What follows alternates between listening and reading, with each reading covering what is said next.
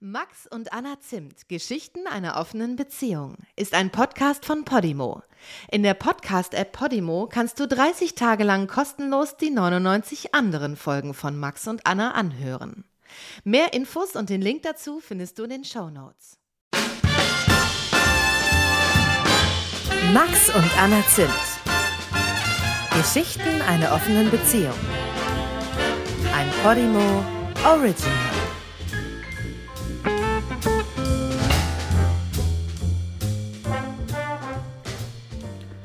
Glaube, wir müssen irgendwann mal unsere ganzen alten Folgen hören, weil wir, glaube ich, hin und wieder mal irgendwas angesprochen haben Mhm. und gesagt haben, oh ja, da müssen wir noch drüber reden. Und dann haben wir das teilweise nicht getan. Vielleicht machen wir so eine Sammelbeckenfolge. Mit allen Leerstellen, die wir füllen und Missverständnissen, die wir auf, ausräumen können. Ja. Aber vielleicht irgendwann später. Wir können ja noch ein bisschen sammeln. Ja, dann sammeln wir weiter. Du hast oft das. Gefühl dann danach, ne? Ich denke immer so, ach, Nee, das ist das Gefühl, was ich nach vielen äh, Folgen hatte, war, äh, ich habe ganz viele Dinge, die mir wichtig sind, gar nicht gesagt.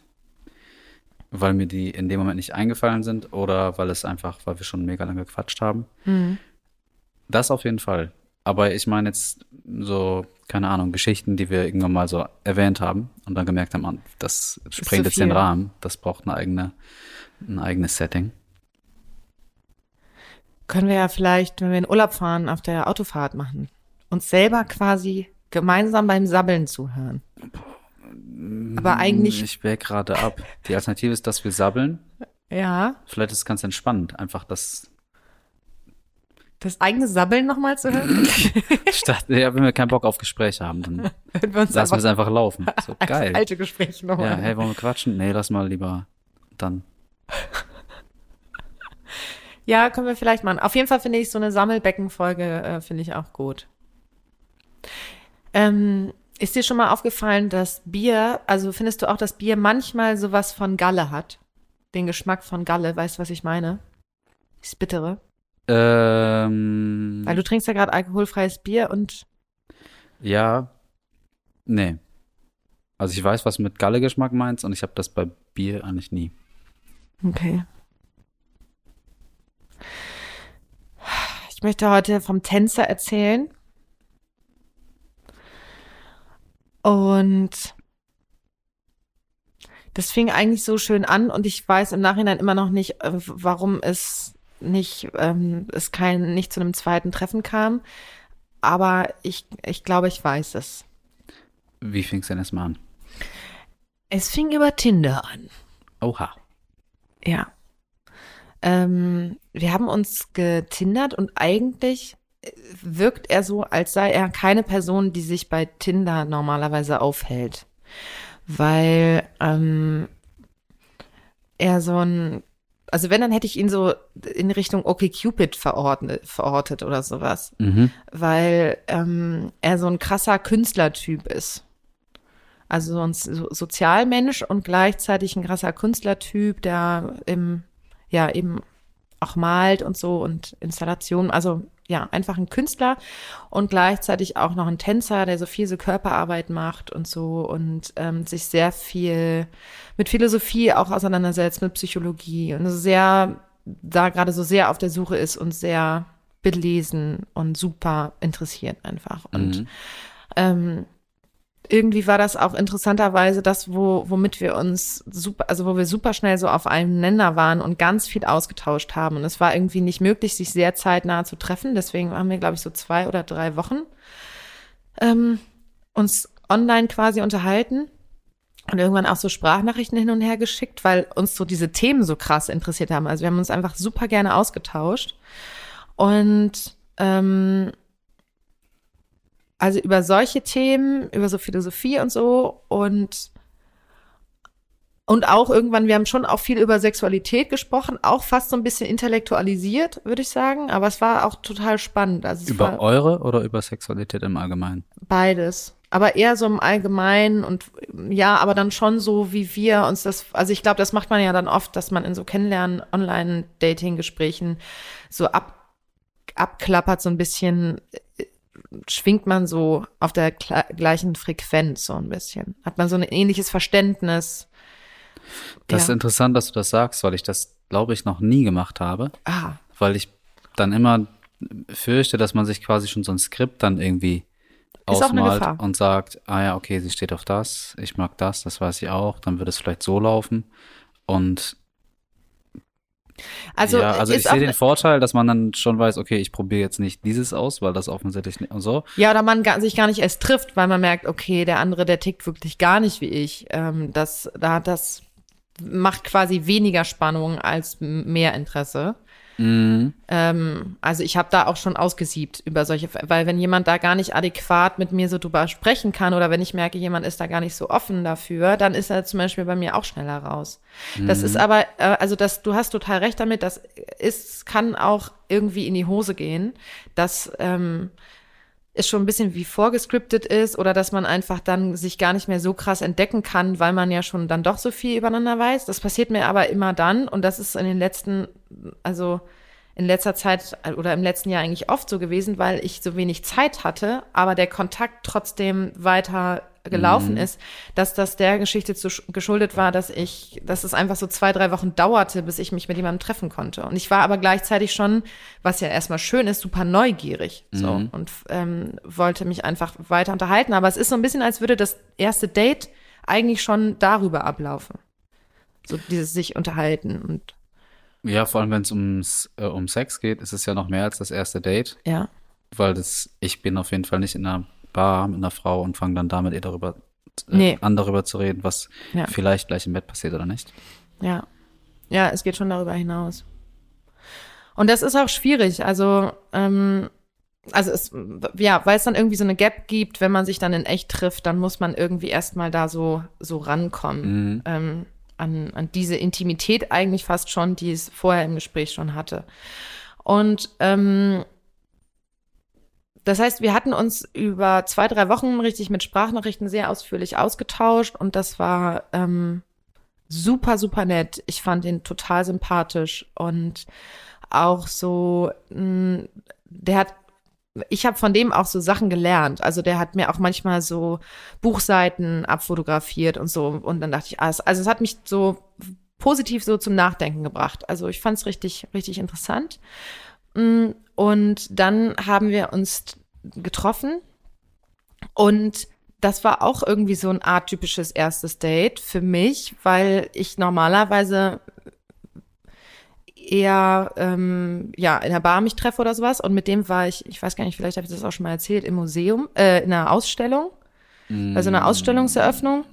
Und ähm, da ja sind wir irgendwie da so rein und äh, haben uns die Bilder angeguckt und so. Und das war eigentlich so unser also der Weg dahin wir haben uns Hallo gesagt und dann haben wir angefangen uns, uns zu unterhalten. Und dann sind wir ähm, zu dieser Ausstellungseröffnung gegangen und haben uns Bilder angeguckt und haben uns darüber unterhalten und so. Und das war total interessant weil ich glaube so daten halt die meisten Leute eigentlich dass sie sowas zusammen machen. In der Kunstausstellung. Ja nee es war also Kunstausstellung klingt nach Museum sondern es war ähm, ja so ein so eine Galerie und da hat er da waren viele Leute, die haben alle Wein getrunken und so, ne? Also es war wie so eine, mhm. so eine Party halt, eine kleine. Ähm, aber es war voll nett. Ja, glaube ich. Klingt also gut. da habe ich gedacht, da habe ich richtig so Lust aufs Dating gekriegt. Habe gedacht, ach so, weil ich weiß nicht, wie du in den letzten Jahren so gedatet hast. Es ist oft das typische, man trifft sich dann in einer Bar oder so und dann irgendwann, wenn es cool ist, dann knutscht man und dann geht man irgendwie nach Hause miteinander. Ja, wenn es nicht irgendwie sowieso sich aus einem Partyabend oder sowas ergibt. Also ich habe ja nicht nur Online-Dates. Nee, aber ja, ich auch die, nicht nur. Aber ich die Dates, die sich so ergeben, das ist dann schon oft ähnlich. Ich habe mir noch nie Bilder angeschaut zum Beispiel. Ja, aber manchmal ist es auch so, man lernt jemanden beim Feiern kennen, aber dann gehe ich mit dem nicht nach Hause, weil ich denke, es ist jetzt halb vier, das ist mir zu doof. Da kommt kein guter Sex bei rum und das ist irgendwie doof. Und dann tausche ich Nummern aus und treffe mich dann nochmal mit dem. Und dann ist es aber auch oft so, dass man sich auf einen Drink trifft. Mhm. Aber nicht, dass man so nette Sachen zusammen macht. Ja, dann sind wir also von da aus in, ähm, in die erste Bar gegangen und da war es, und das war halt, glaube ich, ein Freitagabend und du weißt, Hamburg wird ja ab einer bestimmten Uhrzeit einfach sau voll und daran haben wir überhaupt nicht gedacht. Wir waren aber bei der ersten Bar super früh dran Mhm. und hatten also einen entspannten ähm, Platz zum Sitzen und ähm, haben gute Drinks gehabt und so und haben uns sehr, sehr gut unterhalten und es war auch flirty und es war, also es war genau richtig, es war eigentlich richtig perfekt. Und dann, und sehr persönliche Gespräche auch da, dazu, also sehr witzig, sehr und sehr intim irgendwie, weil das fand ich eigentlich spannend. Keiner ähm, irgendwelche Berührungsängste hat, was irgend, hatte, was irgendwelche Themen anbelangt. Das ist, ähm, zeigt sich gleich nochmal, denn wir wollten dann die Bar wechseln und sind dann zur Schanze ähm, hochgelaufen. Und ich glaube, ungelogen, wir waren in sechs Bars oder so. Und die waren alle so voll, dass wir gedacht haben, nee, hier kann man sich ja nicht unterhalten. Ja. Also, und das hatten wir völlig verpeilt, ähm, dass das jetzt so mega voll äh, ist und so. Und ich hatte, ähm, ja, ich hatte dann irgendwie die, in eine Bar sind wir dann noch gegangen und da haben wir dann irgendwo in der Ecke noch einen Platz gefunden. Ähm, aber es war viel zu viel Zeit vergangen mit dieser Barsuche, so dass wir irgendwie richtig gebraucht haben, um wieder in diesen Flow zu kommen, Ja. der vorher richtig cool war. Und dann waren wir beide, glaube ich, schon so ein bisschen gestresst oder genervt davon, dass es jetzt nicht den perfekten Platz für uns gibt. Und dann saßen wir aber irgendwann so eingequetscht in irgendeiner Ecke ähm, zusammen und haben noch was getrunken und so. Und da haben wir dann auch darüber geredet, dass das jetzt kurz so ein Downer für uns war. Mhm. Und dann passierte was, das passiert mir auch manchmal. Ich weiß nicht, wie das dir geht, weil wir haben ja auch in der letzten Folge darüber geredet, dass man so manchmal bei dem anderen auslöst, dass er das Gefühl hat, er kann uns allen äh, sehr viel erzählen. Mhm. Und ähm, er hatte mir dann von seiner Ex-Freundin erzählt und dass das irgendwie nicht gut auseinanderging und für ihn sehr schwierig ist emotional und dass er irgendwie, der hatte halt so an demselben Tag oder am Tag davor irgendwie so eine Situation gehabt mit seiner Ex-Freundin, die ihn total verärgert hat. Mhm.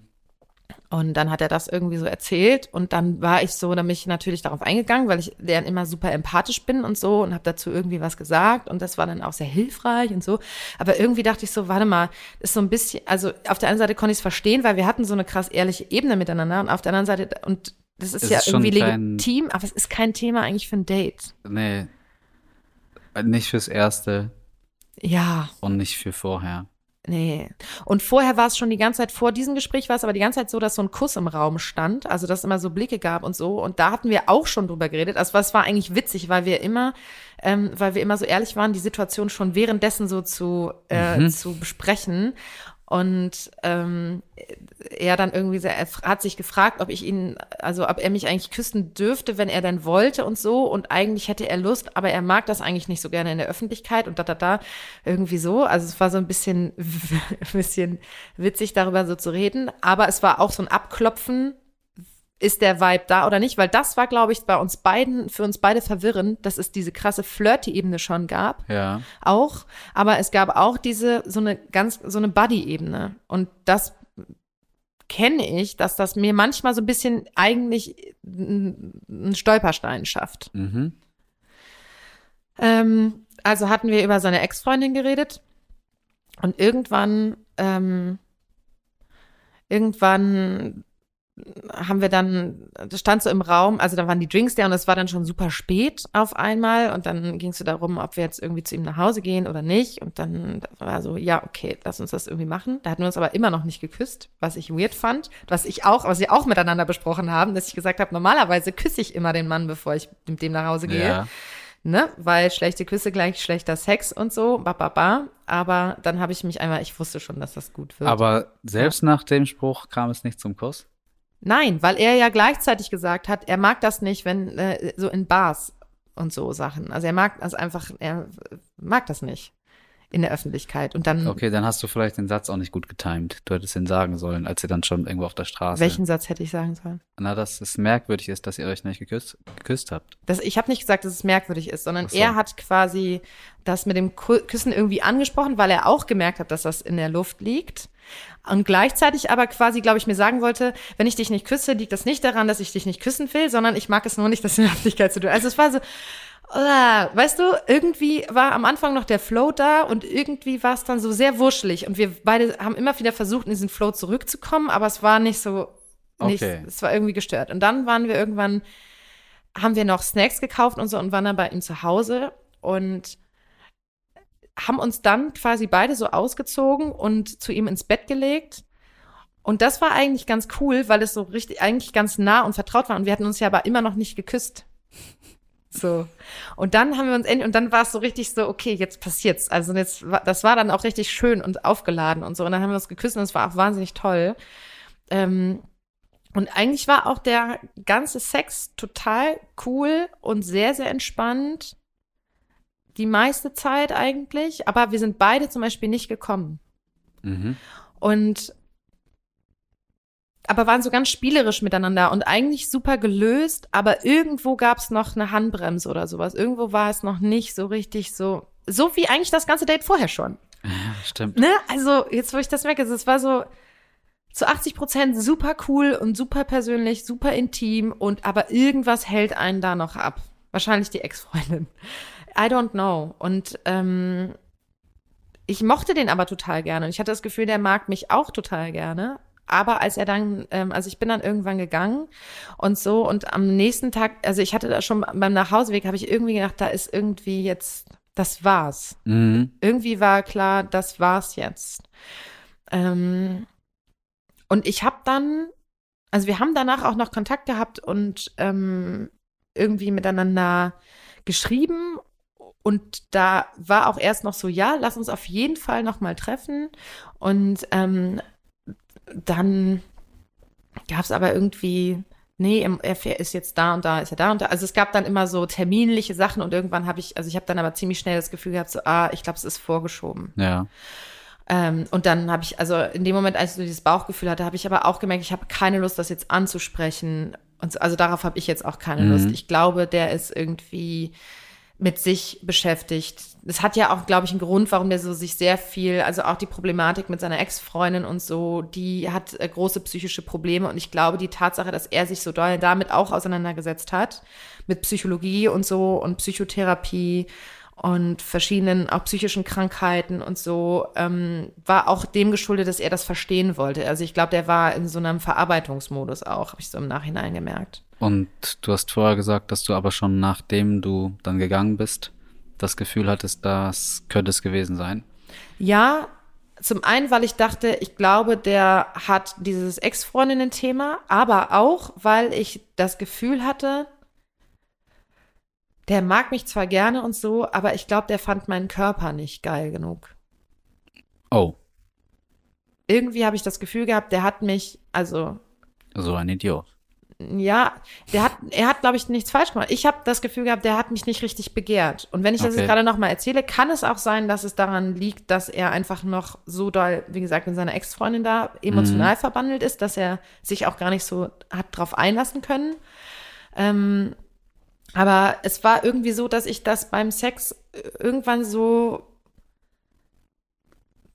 irgendwie hat sich das bei mir so abgespeichert. Dass Mhm. ich so dachte, so, ich kenne das einfach ja auch, wenn ich körperlich und ich bin wirklich weit entfernt von, von so Modelmaßen. So, ich bin zu klein, ich bin viel zu rund, viel zu speckelig und so. Und ich finde das ja auch, also es gibt total viele Momente, wo ich mich irgendwie angucke im Spiegel auch und denke, ey, das ist total fein so. Ja. Und ähm, so, aber ich weiß, dass ich da richtig mit so einem kleinen Kloß im Hals rausgegangen bin, weil ich irgendwie dachte so, mm, ähm, ich glaube, der hat irgendwie sich einen anderen Körper versprochen.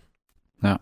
Und dann hat er mich nackt gesehen und vielleicht gedacht so, "Hm, nee, die ist nicht. Also ich glaube auch, weil der so so Tänzertyp und so und der war halt so, der, man hat halt gemerkt, dass der ganz viel Körperarbeit macht. So, Ja. also der war jetzt nicht krass durchtrainiert und so, aber der hatte eben keinen Gramm Speck irgendwo.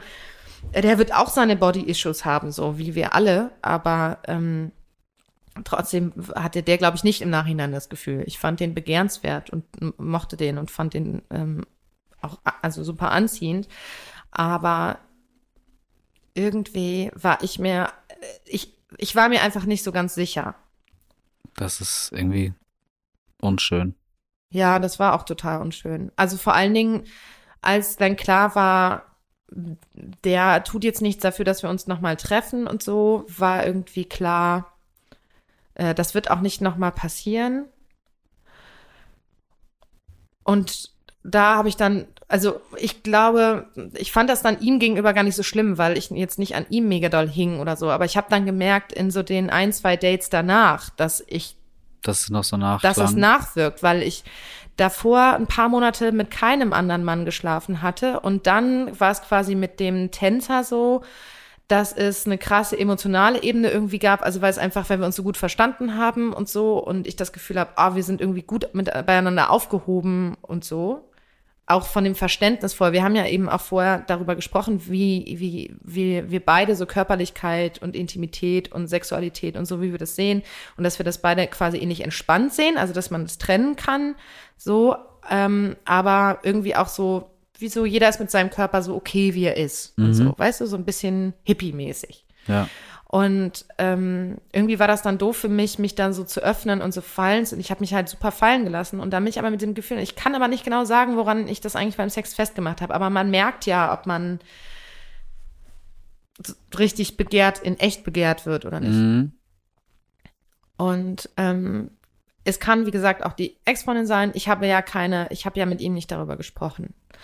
Ähm, aber ich bin irgendwie mit diesem Gefühl da rausgegangen. Und natürlich hat das im Endeffekt irgendwie mit mir selber zu tun. Ich, so, es hätte ja auch mich, ich meine, ich habe ja diesen Körper nicht erst seit ein paar Monaten. Also ich habe ja ähm, die meiste Zeit fühle ich mich ja wohl mit meinem Körper. Mhm. So, ähm, vielleicht ist das auch einfach gerade irgendwie so eine komische Phase.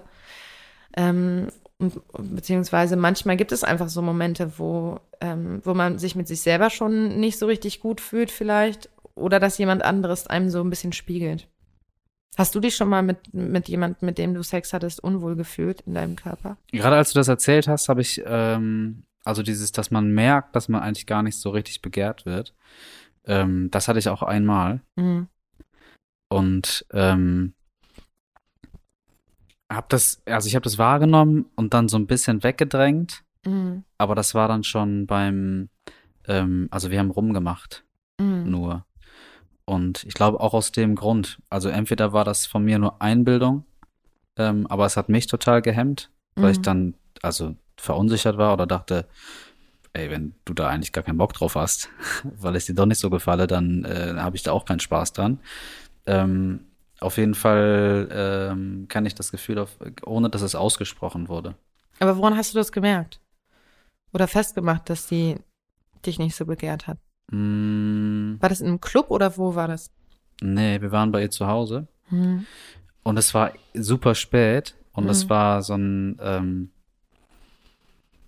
ich meine, sie hat quasi gesagt, ey, ich verschwinde jetzt hier, wenn du irgendwie Lust hast, kannst du mitkommen, aber ich bin, glaube ich, jetzt zu fertig für ähm, große Action. Das stand schon vorher ich im Raum. verschwinde jetzt hier? Ja, wir waren in, äh, hier irgendwo, gab es draußen Live-Musik. Und sie meinte, sie geht jetzt nach Hause, Ach so. ob ich mitkommen möchte, aber es ist schon so spät und also einfach nur, vielleicht hast du ja so. Ja. Und also es war auch schon wirklich ein bisschen länger her. Ja, und dann gab es einfach diesen Moment, dass ich gemerkt habe, ihr Blick war das, glaube ich. Mhm. So ein, so ein abgelenkter Blick. Ich kann es nicht sagen. Ja. Oder vielleicht ein zu klarer Blick und kein, wir sind jetzt gerade irgendwie in, genau. Du hast recht. Ich glaube, das war bei dem Tänzer auch so. Ja, irgendwie so eine Klarheit, die dann so gemerkt hat, okay, ich werde jetzt gerade ganz objektiv betrachtet und nicht. Mit wohlwollender Ja, genau. Brille, so, ne? und äh, da war ich dann, da war ich dann auch raus. Mhm. Also das war dann wirklich so, dass ich dachte, okay, wir- mal gucken, ob das sich jetzt mit dem, mit den Berührungen, Berührungen, denn wir waren ja schon dabei, ob sich das irgendwie wieder steigert oder ändert und dann war aber wirklich der Ofen aus. Ein anderes Mal, ähm, das war aber angesprochen und auch nur durch die Blume, da hat eine Frau gesagt, oh, ich bin das gar nicht mehr gewohnt, dass ähm, Männer in irgendeiner Weise körperbehaart sind. Mhm. Und bei mir kam an, kannst du, kannst du dich bitte, wenn wir uns sehen, überall glatt rasieren? Und An deinem ganzen Körper? ich schätze nicht Beine und Arme, aber alle anderen Stellen, die behaart sind, schon. Okay. Und das hat sie ja so nicht gesagt. Wie habe ich denn reagiert? Ich glaube, ich habe gesagt, also ich habe einfach nur interessiert nachgefragt, oh, ist das irgendwie so unüblich? Ähm, aber dachte dann in dem Moment auch, ich mach das nicht.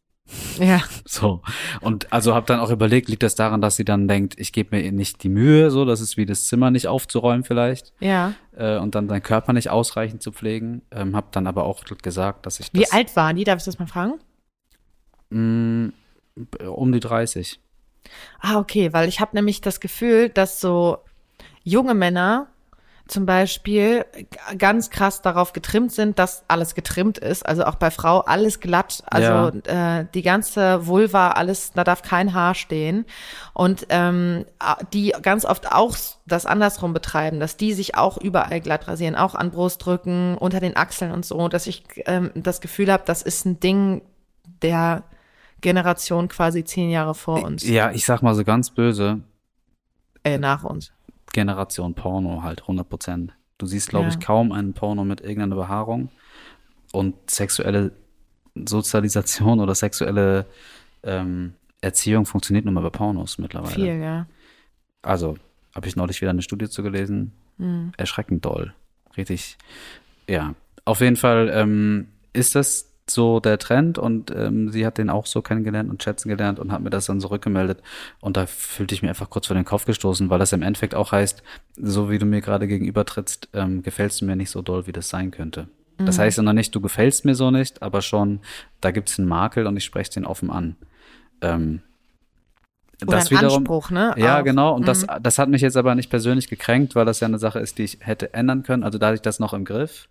Das Ja. ist noch was anderes, als wenn dann ein körperliches Wenn, Merkmal wenn der jetzt sagen würde, ich mag nicht, dass du, äh, weiß nicht, so viel Bauchspeck hast oder Ja, sowas. genau. Ja, Ähm, also da kann man ja auch dran arbeiten, aber das ist was anderes, als sich kurz zu rasieren. ja. Ähm, und man hat auch nicht so viel Einfluss, wie man sich das wünscht. ähm, Und man hat auch Hunger. und Bock auf ungesunden Scheiß zu Ja. verrückten Uhrzeiten. Ähm, ja, also ich kenne auch dieses Gefühl von, ich nehme wahr oder ich kriege sogar rückgemeldet, es gibt da etwas an mir, was dich nicht antörnt. Ja, Ich hasse das Gefühl.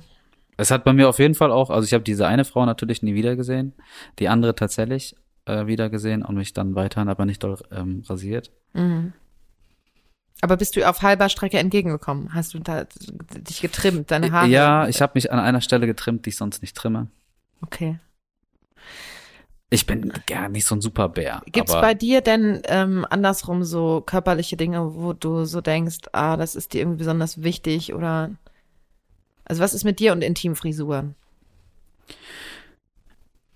ähm, also für mich ist das, mir ist das Lachs und wenn ich weiß, der Frau ist es auch egal, dann so, lasse ich das wachsen. Nein, nein, also ich rede Ja? es von mir und ich Ja. hätte auch tatsächlich, ich glaube, wenn eine Frau sagt, aus den und den Gründen fände ich, fänd ich das richtig cool, wenn du hin und wieder mal dich überall glatt rasierst. So, dann finde ich das was anderes, als wenn, da könnte ich halt drüber nachdenken und sagen, äh, klar, wenn dir das so viel Freude bereitet, kann ich das einmal wieder ausprobieren.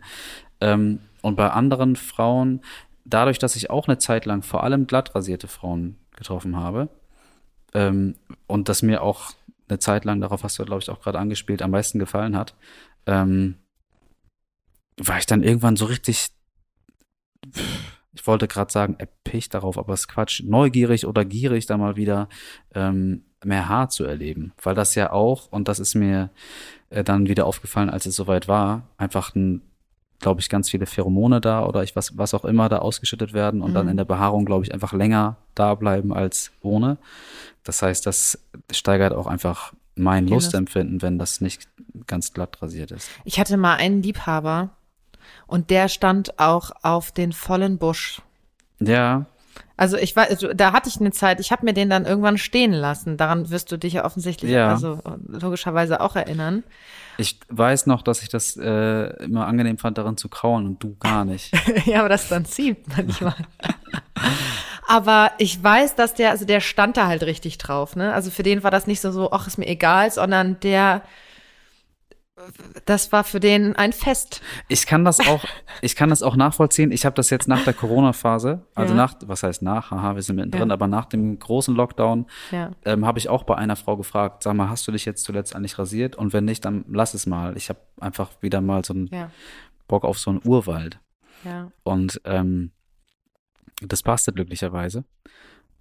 Und also ich kann nachvollziehen, warum das so ein Lustgewinn ist. Ich finde es auf der anderen Seite auch unpraktisch und dann hat man irgendwie Haare zwischen den Zähnen und Ja, ich weiß, dass du so? früher immer zu mir gesagt hast, so, es, äh, also quasi obenrum auf dem Venushügel, das war dir früher immer egal, ob da Haare waren oder nicht, Ja. aber quasi in dem Moment, wo der spannende Teil los ist, losgeht, wo man mit seiner Zunge rumspielt, da am allerbesten, am allerliebsten glatt.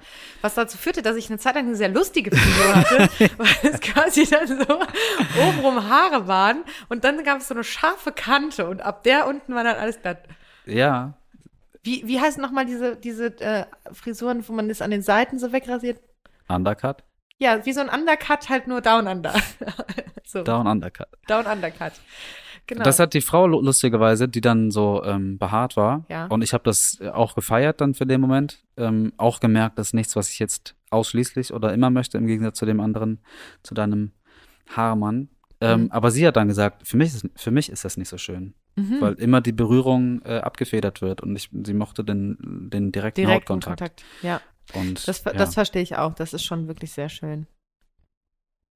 Aber es ist auch lustig, an so Haaren rumzuwuscheln. Ja, ja. Ja, ich weiß auch nicht. Also, ich, das nochmal ganz kurz zu dem Tänzer und diesen, ne, dass ich dann ja auch manchmal denke, ja, ich kann ihm es ja auch vielleicht nicht verübeln, ne? Also, dass er vielleicht dann mich da so ausgepackt hat und dachte, ja, es ist jetzt schon irgendwie cool, aber es ist, ähm, die macht mich körperlich nicht so heiß, wie ich Nee, das irgendwie ja. dachte. Also, das ist ja, da kann er ja auch nichts dafür. Leider aber trotzdem nicht. war das für mich blöd. Das alles erzähle ich natürlich unter der Prämisse, das habe ich so inter interpretiert oder beziehungsweise ich bin mit diesem Gefühl da rausgegangen. Es kann auch sein, dass wenn ich dem das erzähle, dass der sagt, ach du Scheiße, Anna, das ist bei dir hängen geblieben, das tut mir total leid. Also Ja. vielleicht müsste ich das auch nochmal wirklich fragen, aber ich traue mich nicht, denn der würde auch sagen so, ja, du warst mir irgendwie zu speckelig. ja. Also der würde das nicht so fies sagen. Ist auch die Frage, wo ist der Mehrwert, Mehrwert, wenn du es weißt. Ja, das stimmt. Das stimmt. Und es geht ja irgendwie vielleicht auch dann darum, also ich meine, das mit dieser Körperselbstliebe, ich habe es da einfach ganz grandios irgendwie verkackt. Also ich, das ist zwar sowas, weißt du, man hat so den Anspruch und ich predige das ja auch immer und die meiste Zeit bin ich mit mir auch wirklich cool und ich denke dann, ähm, warum soll ich jetzt beim Sex darüber nachdenken, dass jetzt mein Bauchspeck wabbelt, weil dann habe ich ja keinen Mhm. guten Sex, wenn ich jetzt gerade über einen Makel nachdenke. Ja. Und dafür bin ich ja nicht hier. Ich will Ja, ja ja. jetzt Spaß haben. Und die meiste Zeit kann ich das auch richtig gut umsetzen. Aber es gibt dann eben schon so Momente, wo ich denke, dass mit der Selbstliebe und mir, das funktioniert dann kurze Zeit nicht. Ja. Also Das nervt. Ja, ich würde es auch unterschreiben. Aber bei mir ist es schon oft so, dass ich denke, naja, also wenn es jetzt Merkmale sind, die ich ändern könnte, wie meine Figur, äh, oder sind, die ich, äh, Ja. die ich ändern kann, wie meine Figur zum Beispiel, an der ich arbeiten kann, ähm, und es dann nicht mache, dann sage ich mir dann irgendwann, okay, dann scheint der Leidensdruck nicht so hoch zu Genau, sein, so ist es auch dass ich mir. jetzt äh, das anfange zu tun oder das sein lasse. Ähm, und dann denke ich auch, okay, das heißt vielleicht auch, dass ich in einer anderen ähm, Liga spielen könnte, sage ich mal so ganz plakativ oder plump. Was, wenn, So ein anderes Attraktivitätslevel erreichen, wenn ich da jetzt in der Selbstoptimierung aktiver wäre. Aber das, ich habe da gar nicht so ein Rieseninteresse, weil ich ja gar, also die Frauen, die ich treffe, ähm, die ja auch jetzt nicht immer irgendwie den, diesen Modelmaßen entsprechen. Du hast ganz am Anfang hast du gesagt, du hast auch zu dies oder zu das und ich habe gedacht, naja, an welcher Norm misst du das? Und wenn ich jetzt da irgendwie die Titelseiten von, von diversen Magazinen anlege, ähm, habe ich ja gar kein Interesse daran, nur diese Frauen zu treffen. Und deshalb ist, glaube ich, mein Interesse da, ähm, daran zu arbeiten, dass ich da in diese Richtung ähm, Titelbild komme, ist gar nicht so riesig. nee, meins auch nicht. Also das, das ist, glaube ich, auch immer der, der Denkkniff, den ich quasi dann andersrum immer anlege, dass ich denke, ich habe selber gar kein Interesse daran, irgendwelche Modeltypen zu daten. Also das ist tatsächlich auch, sind nicht die Männer, Ja, auf die ich zum also Beispiel ich glaub- anspringe selber. Ach so, also ich würde mich nicht dagegen wehren. Wenn jetzt eine wunderschöne Frau mit Traumkörper mich anspricht, würde ich sagen, sorry, du siehst mir zu schön aus. Aber ähm, so, ich bin. Aber es müssen andere Dinge noch stimmen dazu, außer das Aussehen. So ist es bei mir zum Beispiel. Das also, eh. ja. Und weil ich eben das Gefühl habe, wenn jetzt ein- eine Person zu, ich weiß nicht was, was auch immer man da jetzt gerade, Zu klein, zu groß, genau, zu dick, zu die, dünn. die Brüste zu dies oder zu so, Ja. ähm, das stört mich ja nicht. Und deshalb gehe ich einfach mal ganz naiv davon aus, wenn ich gerade mal meine Issues habe und denke, ah, ich hätte gerne irgendwie irgendwas anders, gehe ich einfach davon aus, na gut, aber die wird hoffentlich so wohlwollend auf mich schauen, wie ich auf sie schaue. Ähm, und dann fühle ich mich dann nicht mehr unwohl. Ich will nicht sagen, dass ich mich dann super wohl fühle in meiner Haut, weil ich ja trotzdem, wenn ich es mir jetzt aussuchen könnte, schon Dinge ändern würde. Mhm. Ähm, aber ja, das, vielleicht suchen wir uns ja auch die Menschen danach aus und dann hattest du eben mit dem Tänzer ähm, da mal ein bisschen weniger Glück. Vielleicht, ja, ja, weil ähm, das, was wir vorher so besprochen haben, hat das halt so krass suggeriert, so, ne, dass wir so auf der gleichen Welle schwimmen und so Ja. der, der Blick auf andere sehr ähnlich ist und sehr wohlwollend und so und auch sehr so gesamtpaketig, nenne ich das mal. Mhm. Und dass Anziehung nicht nur über den Körper funktioniert, sondern vor allen Dingen auch darüber, wie man miteinander ist und wie intelligent der andere ist und wie der so zum Leben steht und was er so denkt. Und da habe ich mich ja total angezogen gefühlt und ich glaube, der sich von mir auch und dann fühlte ich mich auch von seinem Körper ange, angetörnt, quasi angemacht und er sich aber vielleicht nicht so von meinem. Ähm, ja, Hast du da für dich irgendwas rausgezogen, dass du sagst, also hat sich- irgendwas bei dir verändert dadurch? Also es hatte sich erst so ähm, so zum Negativen verändert, dass ich irgendwie gemerkt habe, ich bin so ein bisschen vorsichtiger. Mhm. Und dann habe ich aber danach äh, mit jemandem geschlafen. Ich glaube so zwei, drei Wochen später oder sowas mit jemandem geschlafen. Das war dann eine sehr schöne Erfahrung, weil der, ich kenne auch so so ein, zwei Ex-Freundinnen von dem und das sind total, also die ich mag, ich, also ich kenne die auch persönlich, eine Ex-Freundin zum Beispiel von dem und die mag ich sehr, sehr gerne und sie ist wunderschön. So, also sie hat eine ganz tolle Figur. Also so eine, so, so, also die finde ich selber super begehrenswert. Das ist eine total tolle Mhm. Frau. Und ähm, und das war für mich total versöhnlich mit, mit, also mit dieser Situation, weil ich mit dem geschlafen habe und er eigentlich so ganz unaufgefordert die ganze Zeit gesagt, du bist so schön. So, und ähm, das hat mir sehr, sehr gut getan. Aber ähm, trotzdem nicht so gut, dass diese, also weil das hat ja nichts mit dem Außen dann zu tun, ne? Also nur weil ich von außen ein doofes Gefühl hatte, kann dann nicht der nächste Typ kommen, der dann sagt, du bist so wunderschön und das macht dann alles irgendwie gut, weil es hat ja mit mir so zu tun. Ja. Aber ähm, ich merke halt, dass das ähm, immer mehr ein Thema wird, glaube ich, auch je älter ich werde. Also das, ich merke, Der dass ich, Verfall des Körpers. ja, ich merke, dass ich mich damit auseinandersetze und ähm, so Ängste bekomme, so, oh, irgendwann bin ich ähm, als, also Frauen sind einfach schnell dann doch nicht mehr fuckable irgendwann. Und das klingt jetzt ein bisschen witzig. Oh, ne? nee, nee, das finde ich voll dramatisch, was du sagst. Es ist auch super Und dramatisch. super unfeministisch. Nee, ich sag nicht, dass ich das so denke, sondern dass die Gesellschaft so tickt. Und das ist super unfeministisch, auf jeden Fall. Ach so, okay. nee, das nicht ich denke so, das. Ah, dass- ah, ich wünsche mir das Ja. genau anders. Ich stehe ja genau unter diesem Druck, dass ich irgendwie denke so, ah, wie lange, also das sind so Gedanken. Wir sind ja jetzt in den letzten Monaten beide 35 geworden und da, also da war das das erste Mal so, dass ich plötzlich merke so, ugh. Da, ich finde das aber, also du sagst, du stehst unter dem Druck und das stelle ich jetzt aber mal sehr deutlich in Frage. Denn wer macht dir den Druck und warum nimmst du ihn an? Nein, ich beschäftige mich da. Ich merke, dass der irgendwie kommt und ich will den aber nicht haben. Aber ich muss mich aktiv damit auseinandersetzen, quasi das, dieses, das abzuwehren. Ich merke, ich bin in so einer anderen Lebensphase. Also Ich das abzuwehren, dass du das so annimmst. Ja, genau.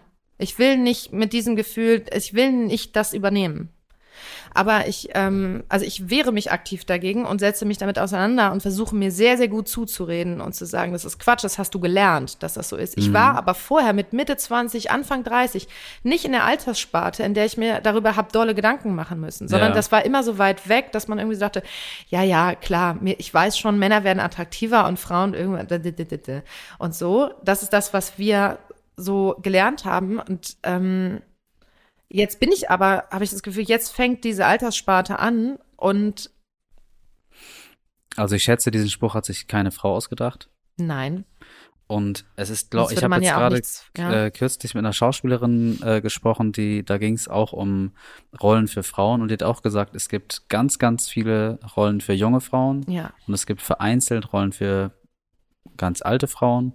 Und aber es gibt dann diese, das, was du dann vielleicht auch diese Phase nennst, von, du hast sie unfuckable genannt. Ja. Da gibt's einfach auch dann in der Öffentlichkeit, also Film, Fernsehen, Bühne, ähm, viel weniger Rollenvorbilder, wie Mhm. eben Frauen mit, ich weiß nicht, Mitte 50 aussehen und so attraktiv sind, wie sie sind. ja.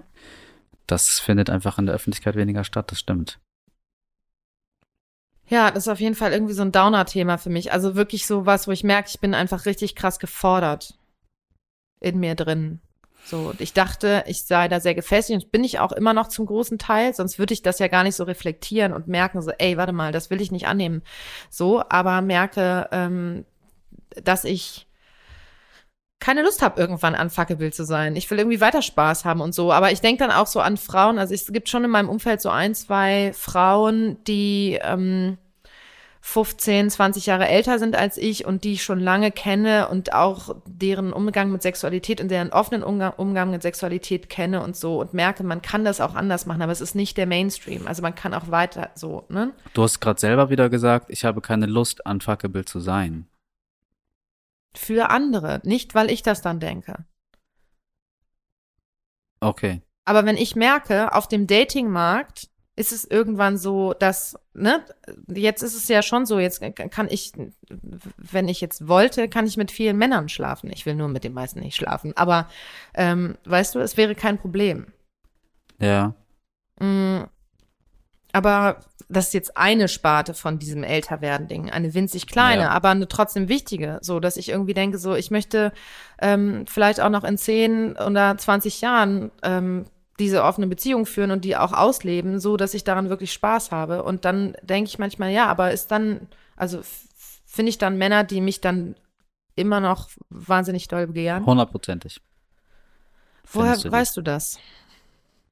Ich glaube, wir sind einfach in dieser Sphäre gar nicht unterwegs. Ich glaube, also, weil wir das auch in der Öffentlichkeit nicht wahrnehmen, dass Menschen zwischen, ich will jetzt niemandem auf den Schlips treten, zwischen 50 und äh, 80, keine Ahnung, Mhm. ähm, sich noch gegenseitig heiß finden, das kriegen wir nirgendwo mit.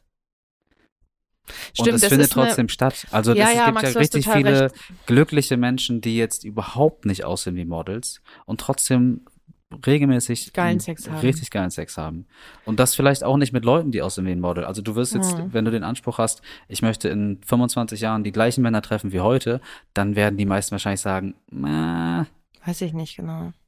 kann auch anders sein. Aber du hast total recht damit, dass es, es ist wie so ein schwarzes Loch. Also es hört einfach, also auch in der gesellschaftlichen Besprechung quasi, auch wenn man sich Frauenzeitschriften und sowas anguckt, ne, die sind ja auch für eine bestimmte Zielgruppe ganz oft gemacht oder in der halte ich mich ja auch auf.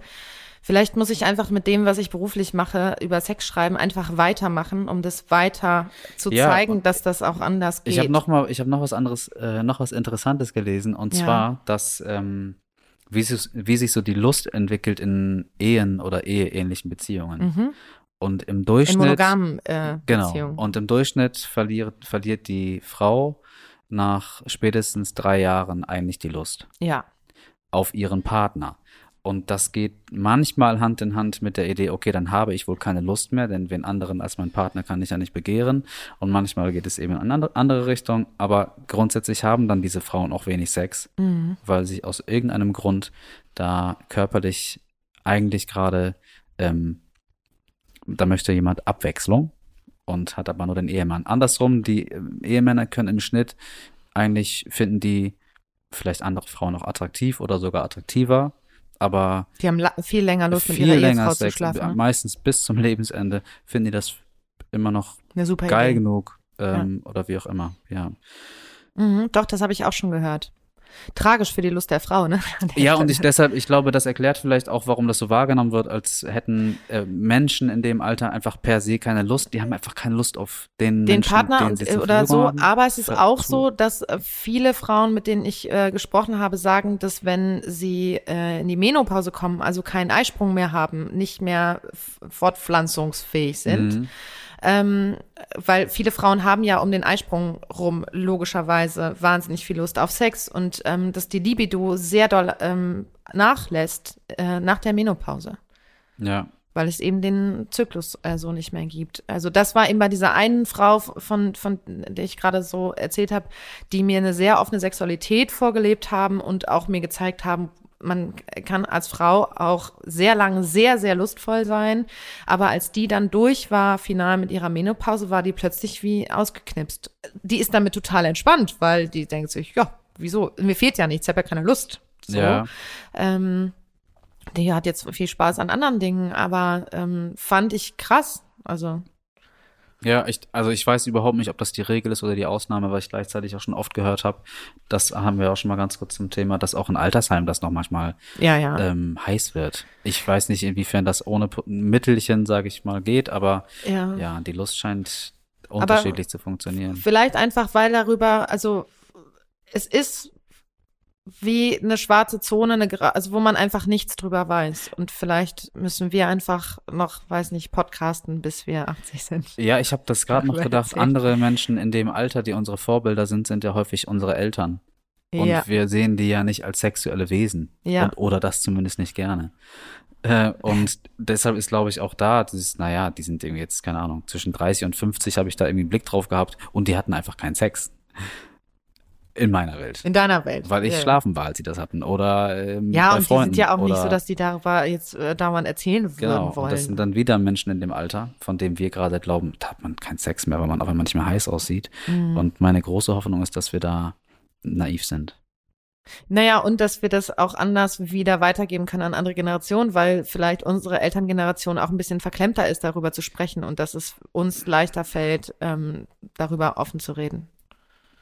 Ja, wobei ich Weil glaube, die Grenze okay ist. zwischen bei, bei Kindern und Eltern schon, Nein, ich meine, Ziehen ich war jetzt bei einer so. Ebene drüber quasi. naja. Das, Mir ist noch gerade äh, eine Sache eingefallen, ähm, von wegen Körper-Body-Issue, als du diesen Vergleich zu der sehr schönen Ex-Freundin gezogen hast Mhm. und da gemerkt hast, ah, okay, das irgendwie schmeichelt mir das. Mhm. Und bei mir war das andersrum. Da haben wir mit einer Frau ähm, schon Sex gehabt und dann haben wir irgendwie darüber gesprochen, welche Stellungen eigentlich so ähm, besonders beliebt sind. Und sie hat gesagt, du, ich weiß das gar nicht mehr, weil ich jetzt dreieinhalb Jahre mit Mann zusammen war. Der hatte so einen riesigen Penis, dass ähm, immer nur eine Stellung möglich war. Also es ging nicht von hinten und es ging nicht dies und es ging nicht das. Und ich dachte, okay, also Weißt die du, Stellungen sind jetzt hast? bei mir kein Problem. Ich habe auch gesagt, es, ich kann da jetzt gut mit umgehen und musste schon, musste schon, als ich es gesagt habe, dann grinsen. Ja. Aber ich habe ihr den Tipp gegeben, sag das nicht so oft. Sag das einfach nicht Sag so das, oft. wenn du mit einem Mann gerade geschlafen hast oder schlafen möchtest, erzähl nicht von dem riesigen Penis deines Ex-Freundes. Ja, ja, das habe ich, für einen Moment habe ich das in Verlegenheit gebracht, aber wir hatten Es ja tut mir schon leid, mein was. Schatz. Und ich dachte, ich bin eigentlich da gar nicht so unzufrieden, aber wenn, wenn da diverse Stellungen einfach nicht gingen, dann muss das wirklich ein Biest gewesen sein. Ja. oh. ja, das ist ja auch wirklich dann, also nicht, nicht, also großer Penis ist nicht nur gut. Tatsächlich. Ja, Das kann auch wehtun. Das waren Max und Anna Zimt. Geschichten einer offenen Beziehung. Ein Podimo Original. Produziert von Zimt und Zunder.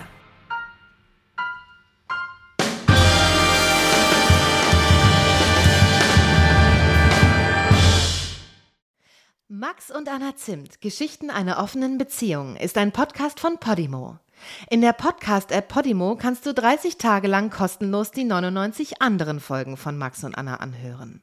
Du kannst das Abo jederzeit kündigen. Du wirst auf der Seite deine Bezahldaten hinterlegen müssen, um deine Anmeldung abzuschließen. Aber keine Angst, wenn du innerhalb der 30 Tage kündigst, zahlst du natürlich keinen Cent. Wenn du nach Ablauf deines Probeabos bei Podimo bleiben willst, zahlst du im Monat 4,99 Euro und bekommst weiterhin Zugriff auf alle exklusiven Podcasts und Hörbücher der App. Den Link go.podimo.com slash maxanna und mehr Infos findest du in den Shownotes.